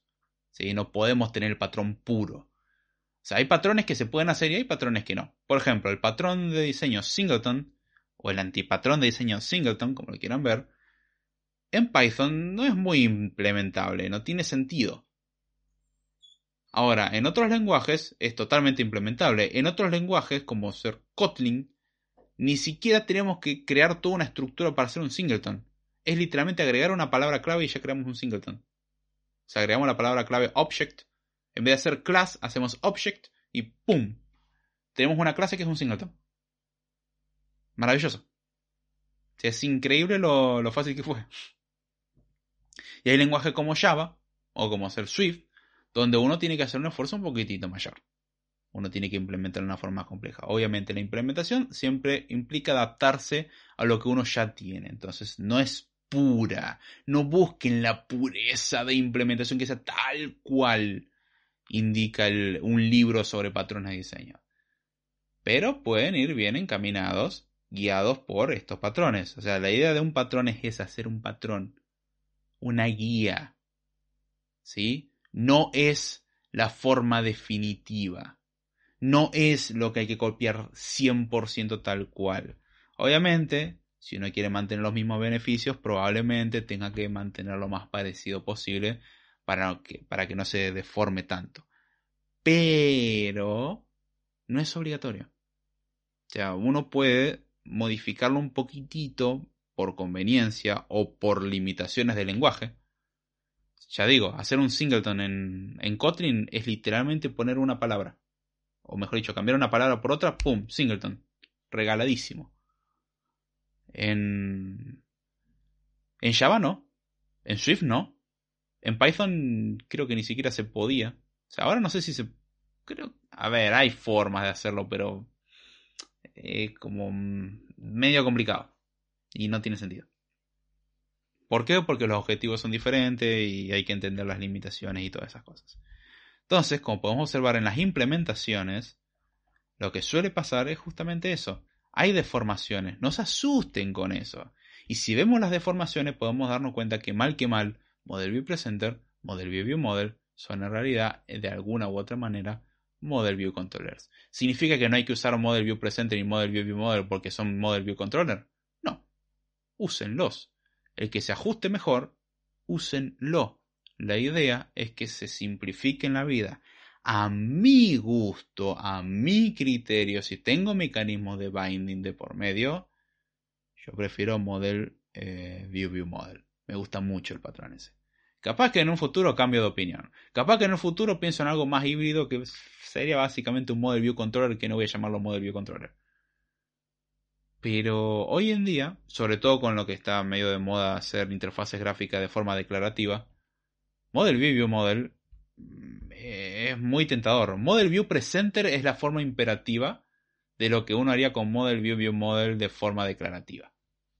Podría decirse así. Este. Mm, pero, ¿qué quiere que te diga? ¿Qué quiere que te diga? perdón, justo leí el, comentario de Aleal. Em, pero en sí es, es eso. Es la, la estructura en sí. Tómenla como referencia. Yo particularmente uso Model View Model de ser posible. Si van a hacer algo declarativo, Model View Model es lo que les recomiendo. Si van a hacer algo imperativo, Model View Presenter es lo que les recomiendo. E intenten evitar uno de los males que mal usar Model View Controller puede llevar. Tener un controlador masivo. Separen las responsabilidades. ¿Dónde va a ir networking? ¿Dónde va a ir el parsing? ¿Dónde va a ir la base de datos? ¿Dónde va el... A ver, ¿qué otra más había? No me lo acuerdo, así que déjenmelo buscar. Eh, ¿Dónde va el routing?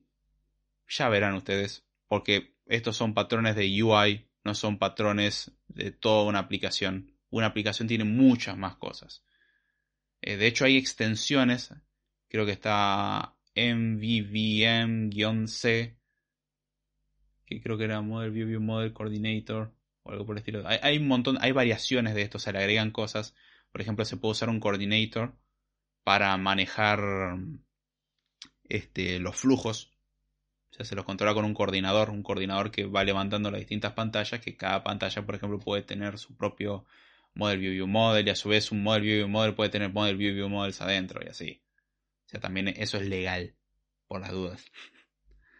Este, lo mismo que podemos anidar Model View Controller, podemos anidar cualquiera de los otros porque al fin y al cabo los otros son una derivación de Model View Controller. Este, hay patrones, hay, hay una especie de, entre comillas, patrón que se llama Viper, que nunca me acuerdo lo que significa la sigla entera, a Viper como veneno, pero cada letra tiene un significado, es un hermoso acrónimo. La Vera Vista, Vista Interact, View Interactor, Presenter, que era la e, Entity, creo que era. Y la R era Router. Sí. Que es como una especie de MVP modificado. O sea, cuando uno empieza a revisar todos estos patrones que se venden eh, como no, esta es el nuevo, la nueva forma de diseñar las cosas, uno empieza a ver que se dividen un montón de componentes que empiezan a convertirse en, en boilerplate, o sea, en código repetido, y uno tiene que escribir todo un lío de cosas para hacer una simple vista. O sea, hay veces que no tiene sentido. O sea, no, no hagan todo, por ejemplo, en el caso del Model View Controller, cada vista, cada, como dije, el, patrón original estaba pensado para cada cosa más pequeña también puede hacer un Model View Controller. Un botón puede hacer un Model View Controller.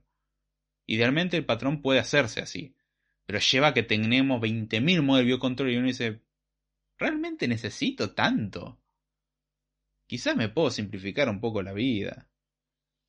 Este, lo mismo, cuando uno habla de Clean Architecture y cosas por el estilo que tendría que hablar algún día, em, el propio libro aclara de que esta sería la forma en la que se tendrían que hacer las cosas, pero vivimos en el mundo real, donde no tenemos tanto tiempo y no tenemos tanto presupuesto y hay muchos casos donde esto sería una redundancia. En esos casos podemos hacer la vista gorda y dejar pasar algunas impurezas en este diseño, entre comillas. No significa eso hacer un mal diseño. Significa simplemente em, hacer un diseño que no, o sea, no lo apliques en todo. Por ejemplo, en el caso de Model View Controller, no crear 20.000 Model View Controller, crear un Model View Controller de un tamaño razonable. Pero nunca llegar, o sea, no ir en la proliferación infinita, ni ir al un controlador masivo que tiene todo, tiene todo lo que te puedas imaginar y más porque no lo leíste completo porque tiene más de 10.000 líneas. No, Un controlador no tiene que ser tan largo. La idea es que separemos por responsabilidad en piezas chicas que son más fáciles de manejar, de entender, de testear y todo eso. Uf, y bueno, creo que con eso podemos ir cerrando la versión corta, así que voy a cerrar la versión corta y que si quiera quedar la versión larga, si es que alguien quedó vivo, vamos a seguir y si no, cortamos. Así que bueno, espero que les haya gustado, que lo hayan entendido. Dudas o comentarios al respecto, con mucho gusto se reciben en la descripción o en el canal de Codetime o en ambas, ¿por qué no? Si quieren contribuir al proyecto, dar me gusta, compartir, comentar tanto en los en vivos como en el diferido cómo comentarle a alguien más sobre el podcast, decir, che, mira, escuché este podcast, me gustó, o me sirvió para irme a dormir, lo que sea. La verdad que lo recibo con muchísimo gusto. Si quiero contribuir de forma monetaria, están los medios en la descripción. Toda la información de contacto y de contribución en la descripción, además de los clásicos que ya escucharon por todos lados, se prendan la campanita, participen y ese tipo de cosas. Ya lo escucharon tantas veces y nadie le hace caso que no tiene sentido que lo repita demasiado. Y ahora sí, ya sin mucho más, con esto me despido, espero que le haya gustado y será hasta la próxima.